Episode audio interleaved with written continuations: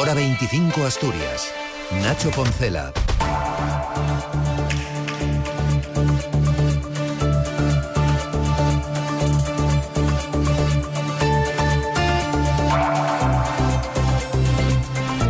Última vuelta informativa a Asturias en esta tarde del jueves 22 de febrero, en el que ya hay un acuerdo para suspender después de cuatro meses los paros en la ITV de Asturias. Un acuerdo ajustado, pero reconocido por los trabajadores. Escuchamos a Marcos Llorente, presidente del Comité de Empresa. El conflicto se, está, se, ha, solucionado, vamos a hacer la desconvocatoria de huelga y ahora quedan visos de hacer negociación con la empresa directamente entre gerencia y trabajadores para ver los dos puntos que daban en el aire, que la adecuación de las categorías profesionales y la puntuación de las bases de proceso de selección, así como ver ahora eh, la gestión de, de las listas de espera que se han acumulado durante todos estos meses de conflicto. Desconvocados los paros, ahora se pondrá en marcha un plan de choque para rebajar listas de espera de casi 30.000 revisiones pendientes acumuladas en los cuatro meses. El consejero de Hacienda, Guillermo Peláez, valora el acuerdo.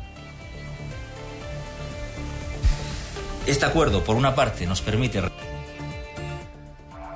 Recuperamos el buen sonido de esa voz del consejero.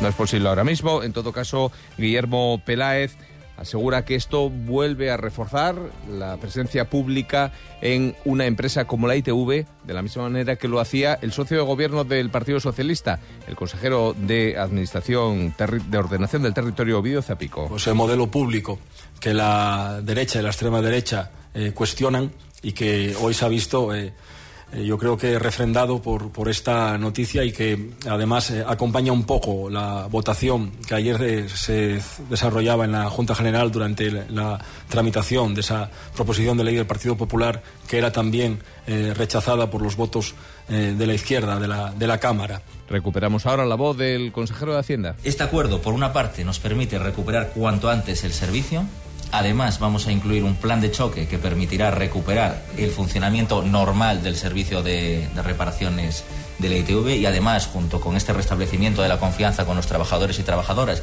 y con los compromisos contenidos en el acuerdo, permitirá también mejorar las prestaciones del servicio. Noticia también de esta tarde, ArcelorMittal prevé iniciar las obras de, de construcción del nuevo horno híbrido de arco eléctrico de Gijón el próximo mes de abril. En pleno proceso de descarbonización, la empresa confirma que da un pasito adelante. Escuchamos a Alberto Carrero de Roa, que es director de comunicación de la compañía. Seguimos trabajando conjuntamente con el gobierno de España para tratar de asegurar un escenario de costes energéticos que permitan que la futura inversión de la planta del DRI sea viable y las nuevas instalaciones sostenibles. Sobre ese proceso de descarbonización, por cierto, el presidente del Partido Popular en Asturias, Álvaro Queipo, ha remitido una carta al ministro de Industria, Jordi Hereu, en el que le solicita una reunión para tratar de conocer el estado real del proceso de ArcelorMittal. Y esta tarde también reunión al más alto nivel sobre las aspiraciones mundialistas de Asturias cumbre de todas las partes implicadas. David González, buenas tardes. Buenas tardes. ¿Alguna conclusión?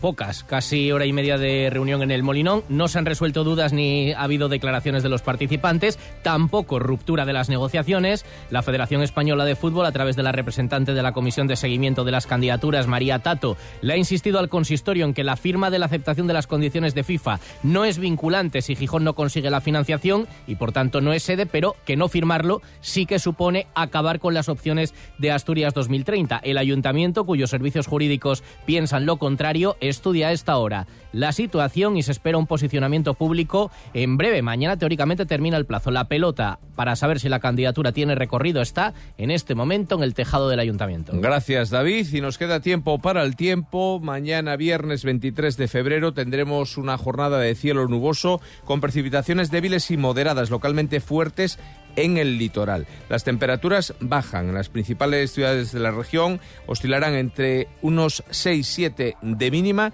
y máximas que no superarán los 12. Pasen muy buena noche. Les dejamos ya con los deportes. Seguimos informándoles en la SER.